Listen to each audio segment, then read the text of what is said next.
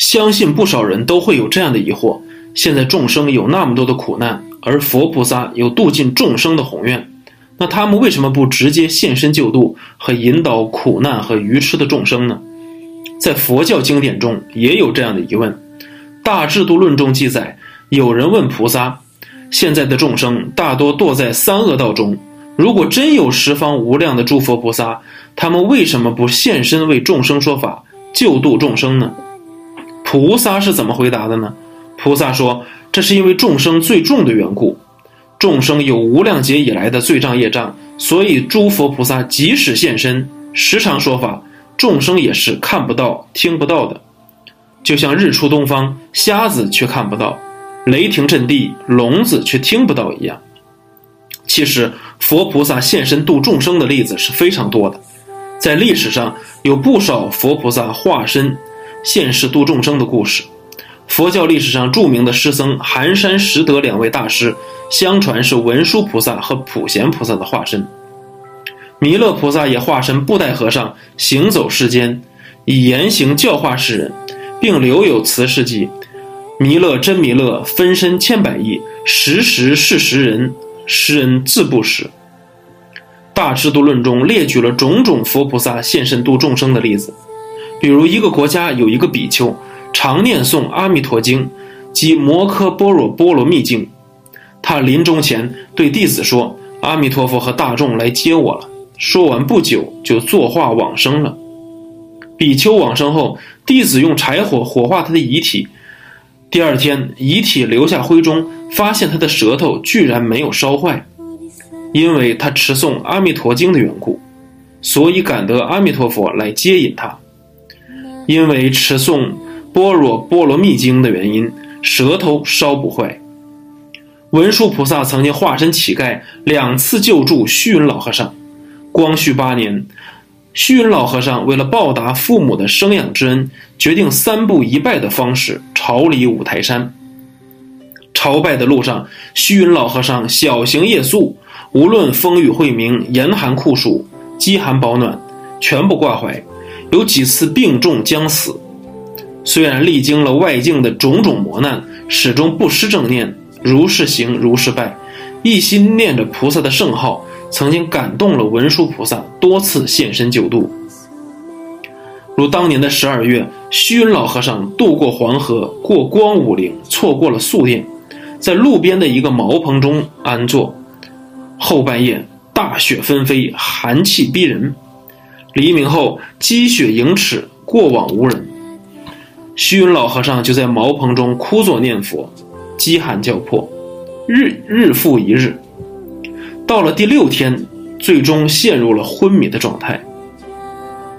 来到七第七天，茅棚中来了一个乞丐，看见老和尚病卧在雪堆中，不会说话，知道是冻伤了，就将雪拨开，用围棚的草烤着火。煮黄米粥，老和尚吃完后暖气复生，不然就会冻死在雪中。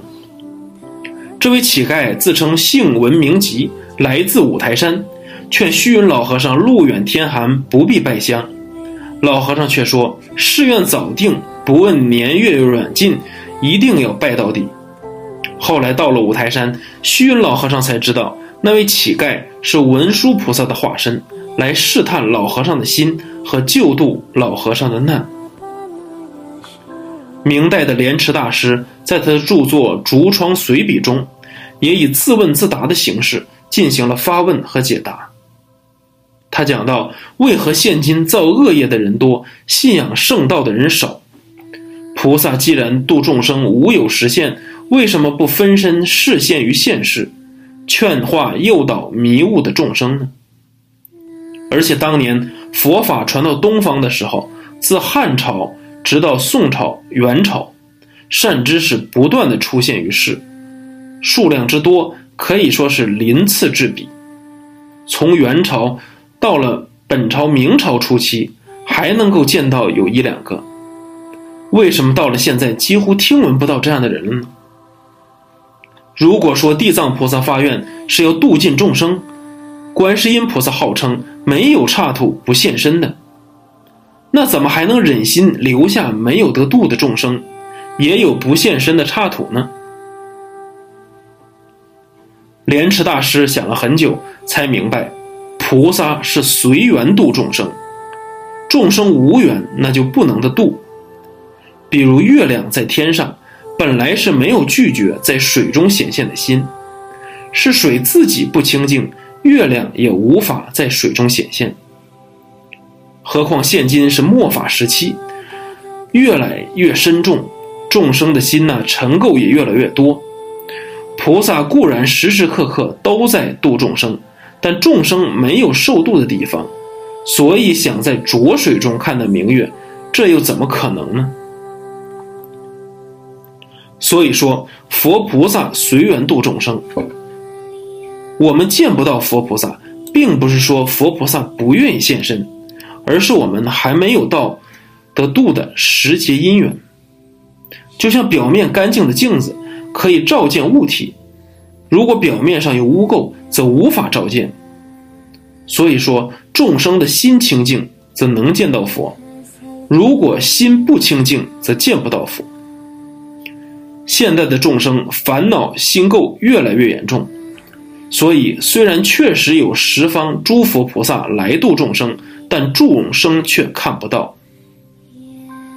其实，在现实当中，佛菩萨往往就在我们的身边，因为佛菩萨根据救度众生的需要，会变化出种种不同的形象，所以称之为千百亿的化身。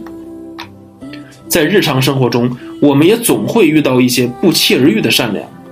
当我们遇到困难和挫折的时候，许许多多萍水相逢、素昧平生的人伸出援手。